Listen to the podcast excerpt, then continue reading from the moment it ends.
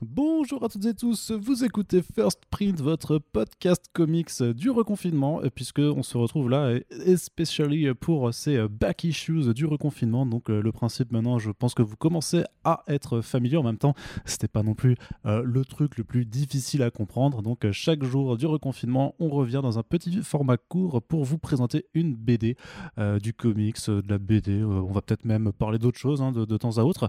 et pour ce jour 5 déjà du reconfinement. Euh, j'ai le plaisir d'avoir avec moi Corentin, mon tribulion de toujours, euh, bah, avec qui on a fait euh, First Print. Donc voilà, ça fait plaisir de t'avoir. Hein. Je veux dire, bah c'est pas comme si tu étais souvent là. oui, c'est vrai. Mais là, je suis plus là, du coup, physiquement. C'est vrai, c'est vrai qu'on fait, on fait effectivement ce podcast à distance puisque nous respectons les mesures voilà, qui visent à limiter nos déplacements. Donc pour l'instant, on ne se déplace pas. Et donc, ben, restez chez vous, sauf pour aller chercher peut-être des comics que vous aurez euh, commandé euh, chez votre libraire en click and collect après l'écoute de ce podcast. On ne sait pas, euh, tout peut arriver, c'est ça qui est génial avec First Print. Corentin, aujourd'hui tu vas nous parler de Black Hammer, de Jeff Lemire et Dean Armstrong. Oui, tout à fait. Et d'ailleurs, quelque part, on est un petit peu comme la dernière fois dans le thème de, la déconstruction des héros classiques. encore que ce soit pas forcément, soit pas forcément aussi déprimé, j'allais dire, c'est pas exactement le, le bon terme. il s'agirait plutôt ici d'une métafiction, on va dire. Euh, d'ailleurs, c'est comme ça que c'est listé sur, Wikipédia, comme ça tout, est bien fichu. Où euh, Jeff Lemire va créer un petit peu son Lost. Euh, tu vois, comme la série de, de Damon Lindelof et J.J. Abrams et Brian Kevogan, Brian Kevogan pardon. C'est vraiment un petit peu ce principe-là de high concept et de mystery box, donc des, trucs qui ont fait un petit peu les, les grands jours de la télévision de network dans les années 2000. Là, il s'agit en fait de faire, on va dire, une sorte de ferme une sorte de ferme dans un monde parallèle dans laquelle les super-héros euh, d'une ville fictive qui s'inspire beaucoup de l'historique de l'essai comics et Marvel ont été enfermés. Ouais, de Metropolis, de New York, euh, c'est la grande ville où euh, les blockbusters se passent. Tout à fait. Alors du coup, on a une poignée de personnages qui évoquent tous plus ou moins des, des créations qu'on a déjà vues auparavant. on a un référent évident à... alors on va dire Captain America, ce serait plutôt ce serait plutôt euh, Doc euh, Savage. Euh, on a une petite Shazam, on a une Madame, enfin une Madame Xanadu, on va dire, comment dire, comment s'appelle-t-elle déjà? Une Zatanna, on va dire, et une sorte aussi de Elvira, qui était en comics du coup une, une sorte de, de Crypt Keeper pour la, pour la bande dessinée d'horreur. Euh, on a une créature qui rappelle plutôt le Manhunter, enfin le Martian Manhunter, d'ailleurs qui est tout aussi martien en fait. Et on a euh, un personnage qui lui pour le coup rappelle plutôt le, euh, le, voyageur astral, le voyageur spatial, qu'est généralement Adam Strange dans la BD de DC. Donc cette équipe de personnages qui vient de différents horizons des comics traditionnels se retrouve un petit peu contre son gré, piégé, après avoir affronté un, être tout-puissant euh, le Antigod, qui est une, sorte de croisement entre Thanos, l'Anti-Monitor, Darkseid, euh, dans la crise ultime qui a coûté la vie au personnage de Black Hammer, qui est donc le super-héros. Euh, un petit peu le Thor, on va dire, de cet univers-là, mais on pourrait aussi dire le style, puisque c'est un personnage noir avec un marteau. D'ailleurs, ce, nom de Black Hammer, je l'ai appris assez récemment, en fait, est une référence à, à un bouquin complotiste raciste qui date de, 1967 et qui en fait expliquait que euh, la marche des, droits civiques aux États-Unis était euh, une sorte de stratégie du Parti communiste pour prendre le contrôle de la liberté d'expression aux États-Unis. Donc déjà à l'époque, il y avait des, des, théories du complot vis-à-vis des mouvements, euh, des mouvements libertaires en Amérique. Bon là, il se trouve qu'effectivement, c'est une façon pour, pour Jeff Lemire de détourner ça en faisant de ce personnage-là le premier vrai super-héros de l'historique de son mhm. monde. Et il se trouve que celui-là est noir, donc ça tombe bien, c'est ça colle avec ce que l'émir essaye de dire et de faire. Euh, et après, ben, on rentre dans une stratégie qui est beaucoup plus euh, conventionnelle. Là encore, je vais vous épargner le comparatif à Watchmen, mais il s'agit de euh, poser des questions sur l'historique des super-héros, l'historique des comics, l'historique de la fiction pour enfants aux États-Unis. Donc la, plupart de ces personnages qu'on a tendance à connaître du coup se retrouvent vachement inversés par rapport à d'habitude. exemple pour le coup, bah, le, le Martian Manhunter de cet univers-là, euh, qui s'appelle Mars Mars euh, donc c'est euh, vraiment enfin Marx Mars donc c'est vraiment le John Jones mais à l'envers pour la petite blague méta mais il se trouve que c'est un personnage gay par exemple et qui lui en fait dans la façon dont il s'est infiltré aux États-Unis parce que du coup le Martian Manhunter le vrai peut prendre une apparence humaine, bah, lui se faisait passer pour un flic. Et un flic était amoureux de son, son partenaire de travail. Et forcément bah, ça permet aussi à l'émir de parler un petit peu de ça, de parler de l'homophobie aux États-Unis, de parler de comment dirais-je le côté un peu shapeshifter du martien et puis, bah, quelque part, euh, de mettre plus de densité dans un personnage qui est quand même assez. Euh, enfin, je vais pas me faire engueuler par les fans de, John Jones, mais c'est quand même un personnage qui voilà, va un peu plus loin dans ce coup-ci. Euh, le Ape Slam, du coup, lui, c'est tout ce qui est héros un petit peu justicier, sans pouvoir de New York, de l'air pulp.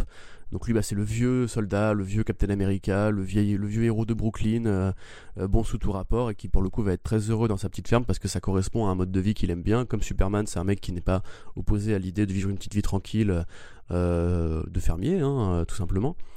Vous avez aussi donc tu vas pouvoir tu vas peut-être me m'aider parce que je ne me souviens pas du personnage de, de du nom du personnage de la petite Chazamette. Euh... Ah, je, vais te retrouver ça, je vais te retrouver ça, mais vas-y, continue. Mais elle, pour, là, elle, pour le coup, c'est l'inverse au sens où, en général, Shazam, c'est un enfant qui devient euh, un adulte en criant le nom Shazam. Elle, en criant Zafram, euh, elle devient une enfant. C'est-à-dire que du coup, bah, c'est une femme qui vieillit, qui, euh, qui a une vie d'adulte, qui devient de plus en plus âgée, etc.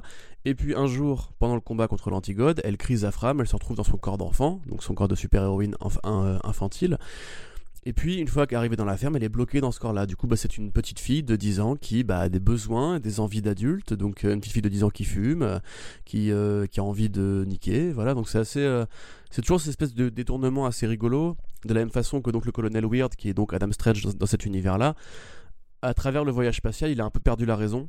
Et en fait, on voit petit à petit se poser des figures très communes de la famille dysfonctionnelle américaine. C'est-à-dire que vous avez l'ado, euh, rebelle, vous avez euh, le grand-père Alzheimer, vous avez le père euh, un peu dépassé par le gap générationnel, vous avez le fils ou le frère euh, gay qui du coup bah, dans la famille a du, très, très, très traditionnel a du mal à s'intégrer etc donc en fait ça parle en fait de ce que Jeff Lemire adore faire c'est l'esprit familial le chaos familial la déprime familiale. Euh, de la même façon du coup ma, madame euh, Dragonfly donc qui est la sorcière est un peu mise à l'écart du truc parce que ses mœurs se dérangent un petit peu. Donc c'est vraiment une saga familiale en fait très classique qu'on en verrait dans, dans, dans les films d'auteur de Sundance ou quoi. Mais vu par le prisme des super-héros, et ça permet du coup à l'émir d'aller chercher dans l'histoire éditoriale des personnages pour poser un regard un peu différent dessus, un peu décalé dessus.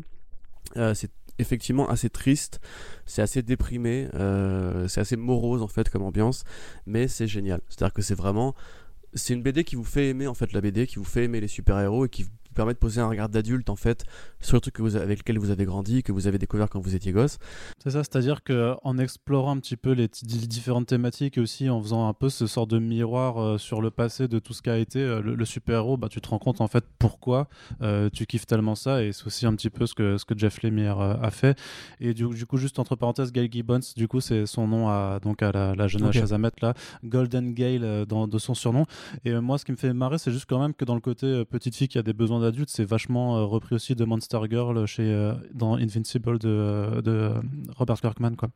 Oui, tout à fait. Bah, il y, a plein d'idées ne sont pas nouvelles. Hein. De toute façon, Jeff Lemire mm. n'a pas cherché à faire des trucs totalement inédits. Là encore, le fait de d'avoir une sorte de Captain America like qui pour le coup aime bien voilà aime bien passer la tondeuse c'est un truc que Marco, Marco avait déjà fait dans Kingdom Come etc donc il y a des référents qu'on retrouve très facilement et même c'est un petit jeu de piste pour essayer de comprendre un petit peu les différentes écoles de BD que lui va mettre dedans et l'univers de Black Hammer, au-delà de cette histoire un petit peu effectivement comme je le disais high concept, ce côté euh, c'est pas une île comme Lost, c'est une ferme avec une petite ville rurale à côté dont ils ne peuvent s'échapper, ils, se demandent, pourquoi ils sont là, comment ils sont là, etc. Euh, il y a aussi du coup tout un univers qui s'est développé à partir de ça, avec une vraie continuité, euh, une vraie arborescence de séries, de projets. vous, avez, vous en avez un notamment Dr. Light qui est une sorte de, très bel hommage au Starman de James, de James Robinson. Euh, vous avez aussi donc Sherlock Frankenstein euh, qui pour le coup va plus chercher du côté un peu euh, un peu barjo, un peu Silver Age des super méchants, un peu à, la croisée des genres entre ce qu'a pu faire Moore sur la Ligue des Gentlemen Extraordinaires et aussi un petit peu avec la Umbrella Academy. vous avez du coup maintenant plein de séries sur les personnages en question, donc comme Barbalien par exemple, qui actuellement a le droit à sa, propre série pour revenir un petit peu sur l'origine donc de ce martien-là, euh, qui devait se lancer d'ailleurs pendant le mois des, fiertés au départ, mais bon, qui a dû être repoussé suite à, à la, pandémie, hein, tout bêtement. Euh, le colonel Weird aussi, qui du coup a, droit à sa propre série, euh, Cosmagog, qui était complètement taré. Et à côté, il y a des petits hommages à l'histoire éditoriale des, des, des, comics aux États-Unis. Donc vous avez Black Hammer 45 euh, avec euh, euh, Jeff Lemire et Ray Fox, pardon, c'est Ray Fox qui écrit et c'est Matt qui dessine, avec du coup le premier escadron de, de, troopers un petit peu inspiré par le Black Hammer pendant la, Seconde Guerre mondiale, qui sont donc des, des petits aviateurs noirs qui combattent les nazis, ce qui est du coup aussi un hommage au BD militaire, au BD, d'aviation pendant la guerre. Vous avez The Quantum Edge qui imagine le futur, vous avez Skull Digger, Skeleton Boy dont, dont vous avez déjà parlé, qui fusionne un petit peu Batman et euh, le Punisher dans un, un, récit justement qui interroge la relation Batman-Robin.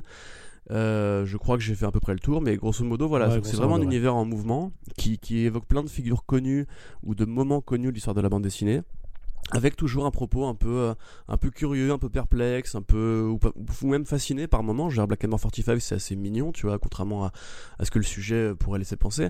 Euh, il y a mhm. aussi Cthulhu Louise aussi, d'ailleurs que j'ai pas évoqué, qui est euh, alors pour le coup qui est vraiment une, pièce rapportée en fait. Ouais, c'est Jeff un petit one shot et de toute façon il est il est compris dans le tome 4 de Black Hammer en, pour la VF en tout cas. Voilà, et où, où il s'agit grosso modo de suivre la une, journée de classe normale d'une enfant qui serait l'enfant de, de, Cthulhu, euh, enfin d'un monstre Lovecraftien euh, tout à fait standard, alors qu'elle est trop mignonne, elle a une, des petites couettes euh, avec ses tentacules. Donc c'est toujours assez marrant, il y a toujours ce côté un petit peu Tim Burtonien chez Jeff Lemire de, mettre à la fois du grinçant et du conte pour enfants qui aura mal tourné avec des trucs un peu plus, sympathiques, un peu plus humains, un peu plus chaleureux. Donc le résultat est assez, euh, assez fascinant. Enfin, c'est vraiment un équilibre euh, dingue, que je trouve qu'il arrive à, créer avec Black Hammer, de toujours être, à la fois entre le rire et les larmes, entre euh, l'hommage très ludique à la BD et un truc très profond, très humain, très familial qui a l'air de le fasciner et de, le transcender vraiment. Bon bah voilà après voilà ça a gagné la pelletée d'Axner Howard qui vont bien hein. je pense que j'ai pas besoin de le vendre au demeurant mais il y a beaucoup de tomes qui sont arrivés en VF euh, chez Urban Comics. Donc euh, moi je, vous les conseillerais tous très honnêtement. Et limite si justement vous n'avez pas envie de coller à ce côté un petit peu délire familial etc. Skull Deagle et Skeleton Boy par exemple si vous aimez Batman bah, c'est à lire. Euh, si vous aimez par exemple le Mister Miracle de Tom King il faudra aussi s'attaquer à Cosmagog sur le Colonel Weird. Enfin il y a plein vraiment de trucs qui sont perméables pour se faire déjà un début de culture super-héros. Mais à l'inverse si vous aimez certains super-héros ou certaines lectures du super-héros, vous pouvez passer par une série plutôt qu'une autre. Donc c'est vraiment bien foutu. Euh, c'est aussi prévu pour être adapté, comme euh, pour euh, Jupiter's Legacy. Et bon là j'ai un peu plus peur parce que c'est vrai que le, trait de Dean Armstrong est, Dean Armstrong pardon, est assez particulier. C'est vraiment un maître du dessin qui a un style unique, magnifique, à la fois entre Madkin et Mignola. Enfin, c'est vraiment assez merveilleux ce qu'il a réussi à créer. Donc euh, moi pour l'instant je vous dirais lisez les BD, n'attendez pas que le film sorte pour, pour vous y mettre. Euh, c'est de la grosse frappe. Ok, bah écoute très bien. Et euh, comme on vous le disait, donc effectivement, il y a pas mal de tomes disponibles en VF chez Urban Comics. Hein. donc euh, les, les, différents tomes seront dans la description du podcast euh, sur Ocha. Et si vous commandez par l'un de ces liens, bah, ça permet de, de, soutenir notre partenaire Comic Zone et nous, ça nous aide un tout petit peu aussi. Donc voilà, il y a quatre tomes de la série principale Black Hammer chez Urban. Le premier est à 17,50€ et en termes de spin-off, vous pouvez aussi retrouver Sherlock Frankenstein et la Ligue du Mal d'un côté et euh, Doctor Star de l'autre. En tout cas, voilà, Black Hammer, c'est de la bonne frappe. Ça mériterait même qu'on en fasse un, autre podcast où on ira approfondir euh, en long et en large les thématiques euh, des séries principales et des, spin-offs, mais ce sera pour un petit peu plus tard. En attendant, on espère que vous en profiterez peut-être pour découvrir ces comics. Corentin, je te remercie pour ce conseil. Euh, on espère que les back issues du reconfinement, ça vous plaît, que ça vous permet un petit peu de vous changer les idées. En tout cas, c'est vraiment l'objectif. Et je vous dis à très très bientôt pour le prochain back issues du reconfinement. Salut Salut